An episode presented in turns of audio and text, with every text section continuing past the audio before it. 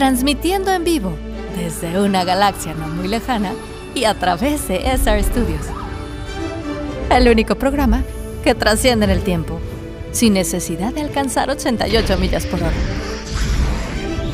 Damas y caballeros, con ustedes su anfitrión, Saúl Ramos.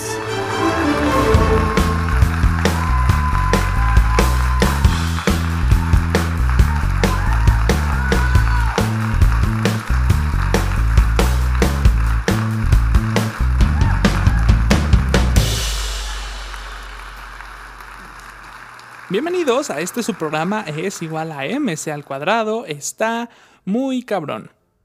Hoy estamos de fiesta. ¿Por qué? Porque nos vamos a sumar a los 35 años del lanzamiento del Super Mario Bros. Y hago esta aclaración porque ha habido mucha confusión en redes de que si Mario empezó a salir realmente desde 1981 porque son 35 años. Y vaya, básicamente porque el personaje de 1981 que vimos por primera vez en Donkey Kong Em, se llamaba Jumpman. Jumpman es este antecedente de Mario. Era el protagonista que brincaba los barrilitos y tenía que rescatar a Pauline. Pauline es esta chica castaña de vestido rojo que pues yo creo que la mayoría no ubicaba hasta antes de Super Mario Odyssey o en el Mario Kart Tour. Un año después pudimos ver a este personaje saltarín en la entrega de Donkey Kong Jr., que pues básicamente era Donkey Kong Jr. intentando rescatar a Donkey Kong padre de Mario. Bueno, Jumpman. Y realmente es curioso cómo el personaje terminó llamándose Mario en honor a Mario Siegel, alguien que pues ciertamente no tuvo una relación directa con la creación del personaje, sino que Mario Siegel era un empresario norteamericano que se dedicaba a rentar inmuebles y resulta que Nintendo les renta una oficina y en honor a él fue que le cambiaron el nombre a su personaje a Mario. Ciertamente, si vemos una foto de Mario Siegel, em, tiene características similares a Mario. Sin embargo, no fue hasta 1985 que se estrena el ya mencionado Super Mario Bros. y a partir de ese momento comenzó la leyenda.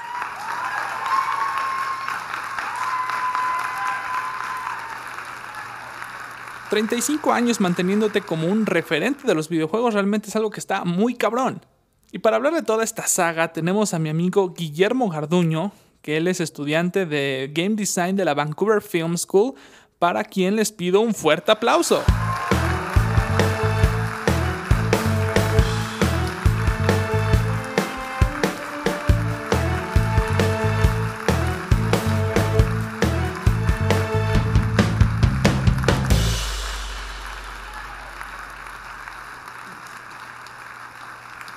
Mi queridísimo Memo, permíteme empezar esta entrevista preguntándote cuál fue tu primer juego de Mario.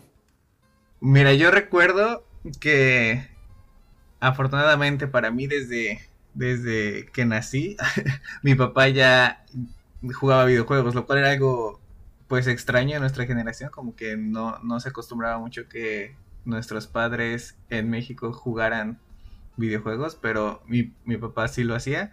Entonces yo recuerdo que en mi casa desde que nací ya había un Nintendo 64 y me tocó jugar pues muchos juegos de 64 con mi papá, pero más siendo pues yo mucho más pequeño, ¿no? Entonces no, no había todavía ese entendimiento más que quizá apretar los botones, mover un poco el jugador, etcétera.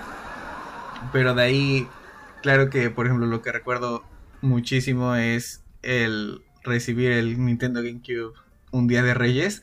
Para mí o sea, tener el GameCube y comenzar con juegos como Luigi's Mansion, Mario Sunshine, o sea, yo al día de hoy me siento muy, muy identificado con el GameCube y todos sus, sus juegos, que quizás no sean los mejores de la serie, pero para mí los disfruto muchísimo jugarlos y, y seguir jugándolos una y otra vez. No, sí, es que el, Mario Sunshine salió en 2002. Fíjate que uno de los niveles más memorables que tengo de Mario es este del Festival de las Sandías, donde había unas sandías gigantes en las montañas y tenías que llevarlas hasta la bahía. Pero las sandías con cualquier cosa se rompían y era un desmadre bajarlas. ¿Te acuerdas? Sí, ese era el. Eh, creo que fue nuestro trauma. Quedamos traumados con empujar las sandías. Porque sí. Sí, creo que juegos o el juego de Mario Sunshine en específico, eh, las mecánicas que incorporaron con la máquina esta de, de agua. ¿Flood? Creo que sí, sí, creo que eran muy interesantes, pero sí eran difíciles de manejar, o sea, más siendo un niño de 6, 7 años en ese entonces, sí, sí significaba un, un reto muy interesante porque tenías que apuntar y el agua y se te acababa y todo lo que viene en el entorno. También es un entonces en los que las físicas en los juegos todavía no estaban tan bien implementadas, entonces ves a la sandía que rebota raro, que se va un poco chueca, entonces sí, sí, sí, era bastante interesante ese, ese nivel. Ahora, e, e, esto que cuentas de las mecánicas, ya dentro desde una perspectiva un poco más técnica, ¿qué otros aspectos son los que hacen a, Super Mario Sunshine un juego tan, tan memorable y muchas veces desafiante? Porque también me acuerdo de los niveles donde te quitaban a Flood y tenías que llegar a la Shine, eh, o sea, muy como, como, como al estilo más retro. O sea, ¿qué, ¿qué, qué es lo que hace este juego tan memorable? Mira, yo creo que algo que ha sabido hacer Nintendo muy bien, pues con sus franquicias principales, que yo diría que es Mario y Zelda, es que a pesar de que tienes por años a los mismos personajes, quizá la misma historia, quizá los mismos problemas, quizá los mismos conflictos, han sabido innovar de maneras muy interesantes para todos sus juegos. Y Mario Sunshine no es la excepción. Como te mencionaba, el incluir la mecánica de lanzar agua este, volar con agua y había otra, ¿no? Ah, los como misiles, ¿no? De... Sí, había uno cargaba y era como un, como un cohete. Ajá, exacto. Y también era como el dash, donde lo ponía y te impulsaba fluid y ibas, ibas más rápido. Exacto, o sea, poner todas estas mecánicas encima de un personaje que sigue manejando sus mismos movimientos, como que agregas cosas que son únicas de este juego que por eso se vuelven yo creo que muy muy específicos. También lo ves ahora con Mario Odyssey, la mecánica de capturar a los enemigos y poder controlarlos. Eh, te vas a Mario Galaxy y el hecho de tener estos como planetitas con gravedad. O sea, han sabido crear mecánicas únicas para cada juego, pero lo más importante que yo siento aquí es que no desentonan para nada con el personaje ni con el ambiente. O sea, no hay ningún momento en el que digas, no, esto no tiene sentido para Mario, Mario no podría hacer esto. Y creo que ahí es donde ya creas un, muy buen diseño para tu personaje que respeta todo, todo, todo lo que ya se ha desarrollado del mismo personaje. Sí, como dices, esta, esta identidad, o sea, Mario se sigue sintiendo Mario, así está en, en, en, la plaza en, de, de, Super Mario Sunshine, en la plaza Delfino, así esté en New Dark City, creo que se llama, el de Odyssey, o sea, siempre Mario, Mario es Mario. Y otra cosa que me gusta de, Sunshine es que, pues es, el, es de los pocos juegos que me vienen ahorita a la memoria donde no solo llega Bowser y se roba a Peach, ¿no? Sino todo este rollo de que llega y lo están buscando y entonces pues es un tiene que limpiar su nombre. Exactamente. En narrativa tiene más que los otros, desde mi punto de vista, por lo que mencionas, toda este intro y cuando te juzgan y te meten a la cárcel, o sea, como que eh, tiene un trasfondo como más, más interesante. Y sí, de acuerdo, creo que también algo que, por ejemplo, yo admiro mucho de, de Nintendo es que aparte de agregar estas mecánicas, que es que las hacen necesarias y entonces crean todos los niveles basados en estas nuevas mecánicas.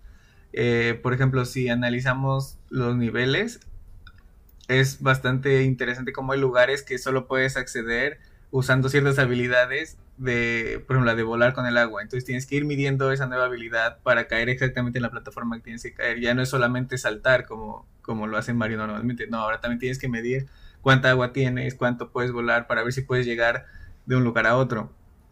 Y esto cambia muchísimo, pues, cómo diseñas el nivel, porque la, todas las métricas que son como las medidas de qué tanto salta Mario, qué tanto se mueve, qué tanto puede llegar con un salto o así, cambian bastante por estas mecánicas nuevas, pero están tan cuidadas y también, también implementadas que todos los niveles este, quedan quedan bastante, bastante bien y no hay como algo que digas, no, esto está mal porque como que puedo saltar aquí y me y puedo llegar a otro lado sin quizá usar la habilidad que se te pide.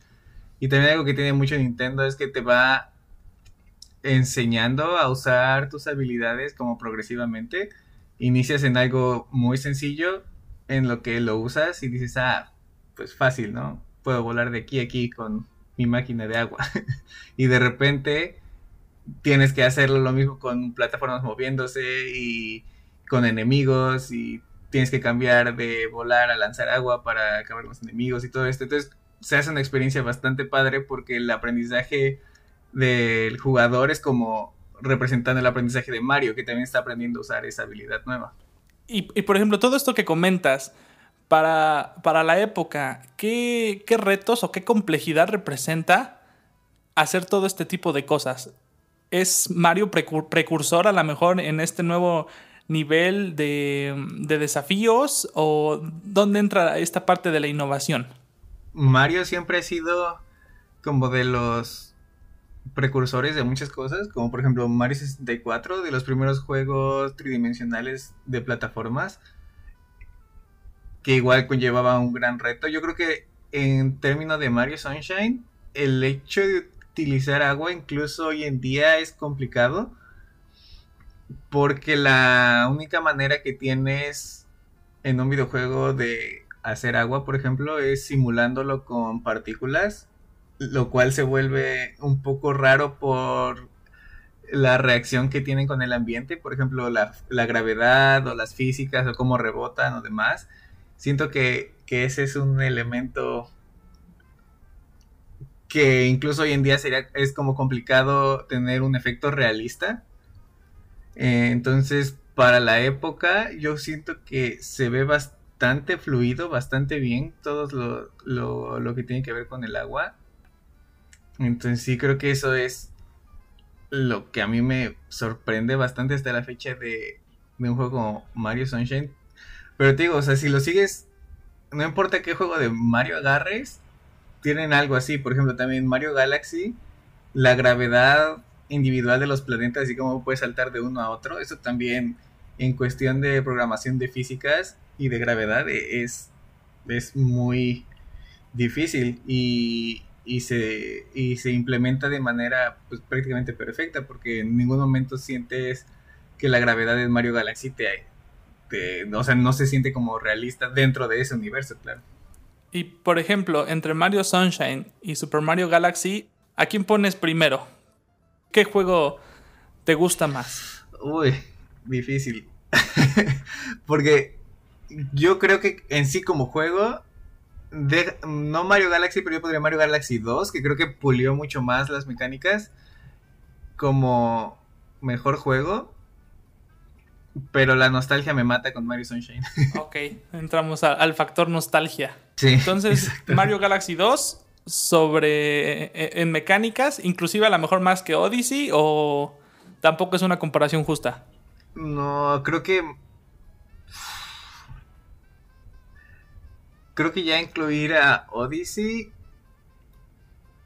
ya, o sea, a mí, por ejemplo, lo que me, me encantó de, de Odyssey es lo bien desarrollado que está cada nivel, cada como parte a la que vas en cuestión de detalles y cómo cambia todo el entorno y cómo interactúas con el entorno. Entonces creo que ya en cuestión de mecánicas es mucho más robusto Mario Odyssey. Entonces creo que en ese sentido sería mayor. Creo que mi único pero con Mario Odyssey es que siento que pierden valor las lunas al ser tantas y al ser algunas tan fáciles de encontrar. Eh, siento que pierden un poco de valor el hecho de decir que puedo literalmente lanzar la gorra a una fuente y aparece una luna mágicamente a tener que enfrentar a un jefe para conseguir también una sola luna, ¿sabes? Entonces como que en ese sentido para mí siento que en Mario Odyssey se pierde un poco el valor de eso, pero todas las mecánicas y todos los entornos y todo lo que puedes hacer y no hacer en el juego es es demasiado. Por eso creo yo que Mario Odyssey debería ser ya como el, el mejor juego de Mario en 3D. Ok, y ahorita por ejemplo que mencionas en Mario en 3D. Em, no lo sé, tú, tú, como experto, yo creo que juegos a lo mejor como, como New Super Mario Bros. o todos estos que salieron, que, que Luigi Bros. y todo este rollo que es retomar em, pues un poco más estos juegos de plataforma. Em, lo siento a lo mejor como algo no tan innovador. No, los quiero demilitar. El New Super Mario Bros. también es un juego que disfruté mucho. ¿Tú crees que realmente eh, decae un poco el nivel en estos juegos? Mm, sinceramente no creo que decaiga. Entiendo tu punto. Quizá igual tienes muchísimos personajes, enemigos, eh, con todos los power-ups, los entornos interactúas de diferentes maneras. Luego en los New Super Mario Bros. Según recuerdo, desde el primero ya podía ser multijugador o fue más después que ya podías jugar en, con, en, el, en el de Wii sí, sí, sí, lo podías agregar. Ajá, porque vino New Super Mario Bros. y luego salió una versión para Wii. Ajá, el de Wii era en el que sí Entonces, podías jugar multijugador, ¿no? Ajá, sí, donde ibas en tu burbujita si, si te perdías. Y desde uno antes fue donde vino esto del, del hongo gigante, por ejemplo.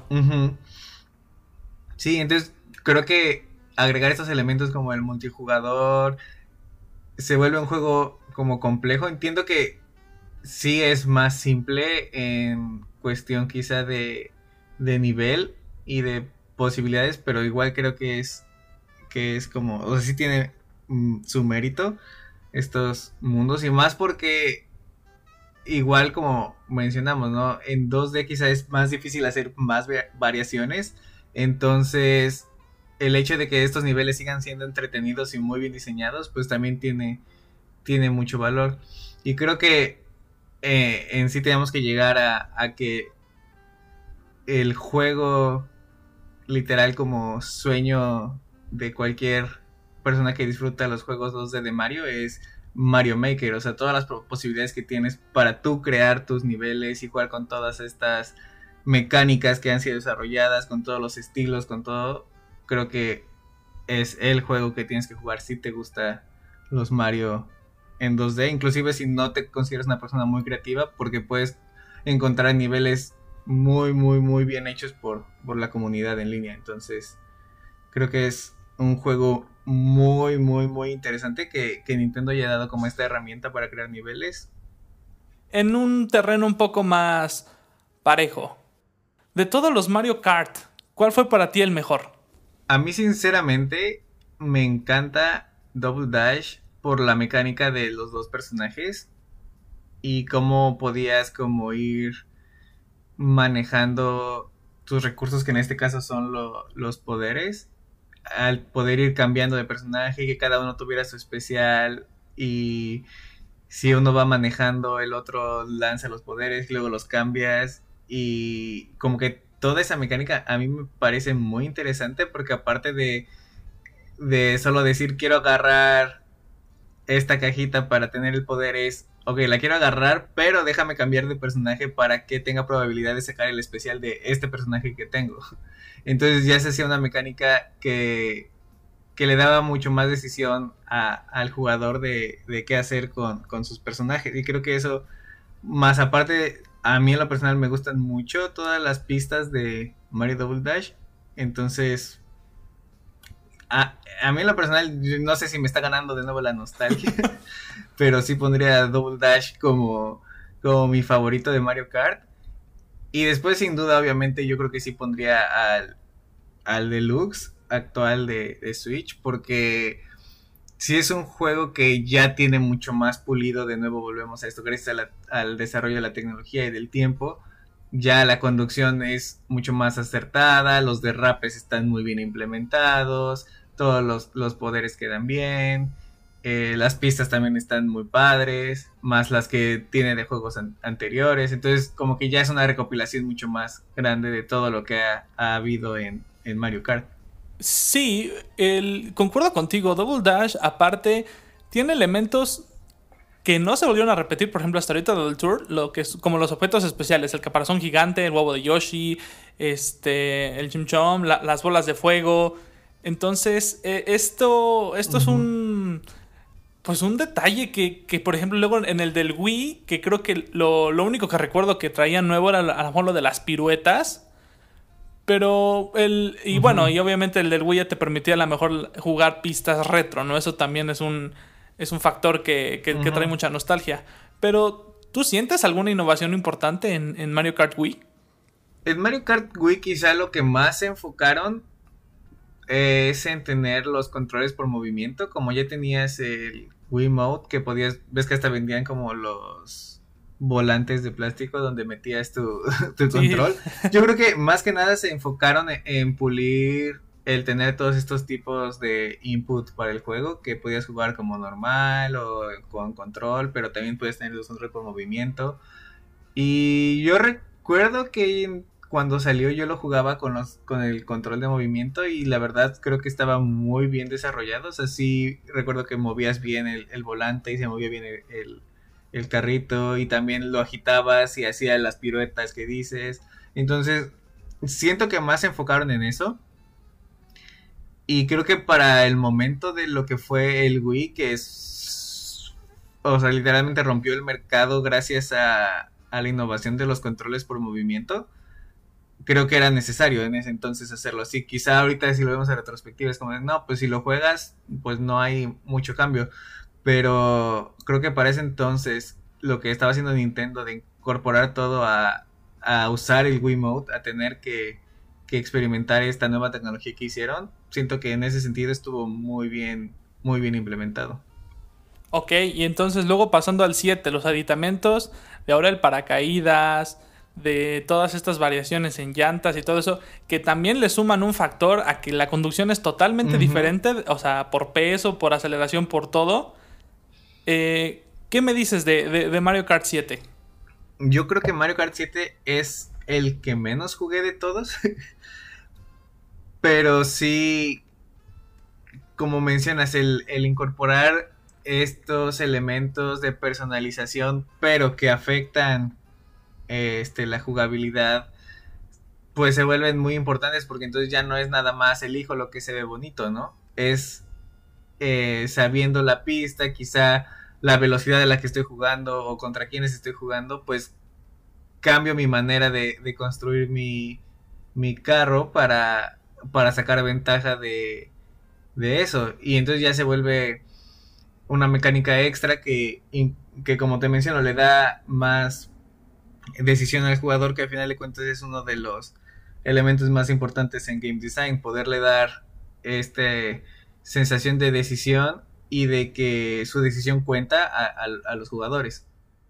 ¿Qué pasa con los juegos de deportes? Esa, es otra cosa que me gusta mucho de Mario, como, estas expansiones a cosas que a lo mejor van más allá de, rescatar princesas, ¿no? Pero otro juegazo que salió para GameCube fue el Super Mario Strikers. Sí, yo, yo recuerdo mucho esos juegos porque también a mí personalmente siempre me han gustado los deportes, entonces el poder jugar ya sea fútbol con Mario Strikers o béisbol con Super Mario Baseball, todos estos juegos de, de deportes a, a, mí me llama mucho la atención. Y obviamente dentro del universo Mario tener poderes para pegarle más fuerte al balón y meter al portero con todo y pelota a la portería. O sea, se vuelve una mecánica muy, muy, muy, muy divertida. Como un, un juego ah, más casual. Y sí, o sea, de acuerdo. O sea, para mí era muy, muy divertido jugar esto. Y más como con amigos y demás que, que ya se volvía mucho más interesante que jugar contra la computadora. Que quizá en ese entonces no tenías una inteligencia artificial muy, muy buena. Entonces, aquí la importancia de siempre como que siempre presenta Nintendo, ¿no? De jugar con, con amigos y familia. Y otra, otra franquicia que no hemos mencionado mucho, pero también es icónica. Mario Party. Mario Party, sí, claro. es lo que te iba a decir, que no habíamos mencionado Mario Party. A mí personalmente creo que uno de los que más me gustó siempre, no recuerdo ni por qué, pero siempre tengo, o sea, siempre que la gente me pregunta como, oye, ¿cuál Mario Party te gusta? Siempre digo el 5. Ni siquiera estoy seguro por qué. El 5, sí, de, de GameCube. Ajá, de GameCube. Recuerdo igual que ese... Bueno, antes de que saliera, por ejemplo, el, de Switch, este Mario Party 5 lo, lo jugué con mi novia mucho. porque es bastante divertido. Como que creo que esos minijuegos, sin ahorita poderte decir exactamente cuáles, pero creo que esos minijuegos me parecen muy, muy, muy divertidos. Hubo muchas críticas también con el. Este que salió para. Para Wii U, del Mario Party 10. Es donde venías en. Como en tu mismo carrito, ¿no? Y te, ibas moviendo. Sí, sí, sí. De hecho. Sí fue bastante criticado. Creo que más. No siento que no fuera divertido. Siento que el problema es que.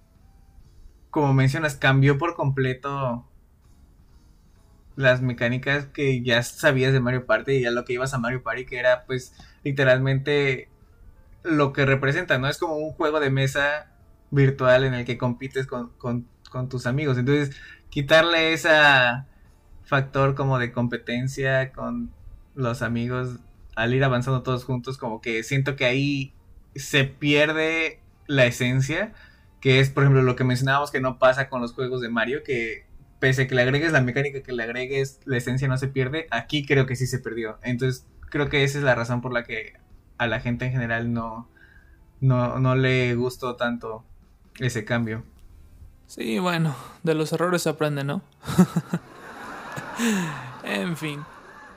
Emo, por último, ¿qué te parece si hacemos una dinámica en la cual tengas la oportunidad de ganarte un viaje? Dime, ¿quién te regala eso? Muy bien.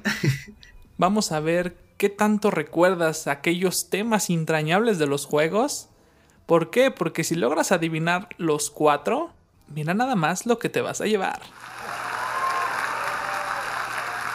Un viaje de una semana con todo pagado a Puerto Vallarta.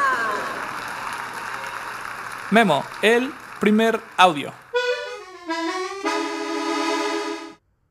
Es cuando carga, bueno, cuando pareces en la Plaza del Pino, ¿no? De Mario Sunshine. ¡Correcto! Muy bien. Audio número 2. Mario Kart. ¿Más específico?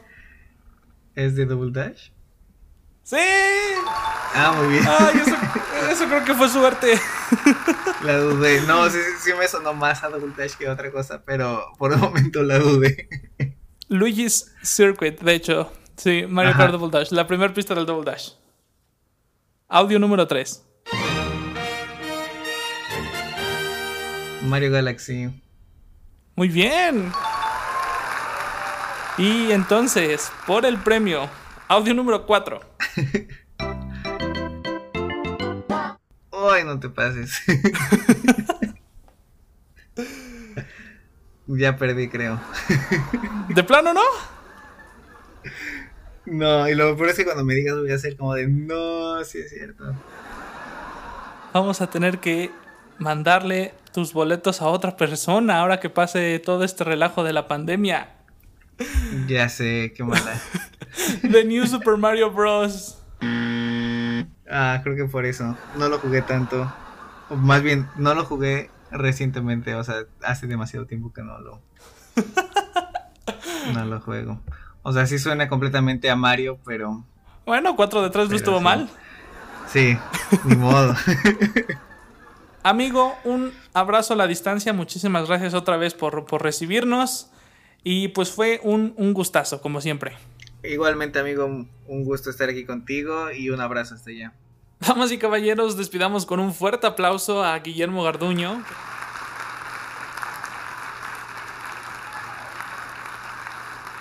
Desgraciadamente se nos acabó el tiempo por el día de hoy, pero no se pierdan nuestro próximo programa porque estaremos cerrando con esta celebración, con estas emisiones especiales de los 35 años de Super Mario.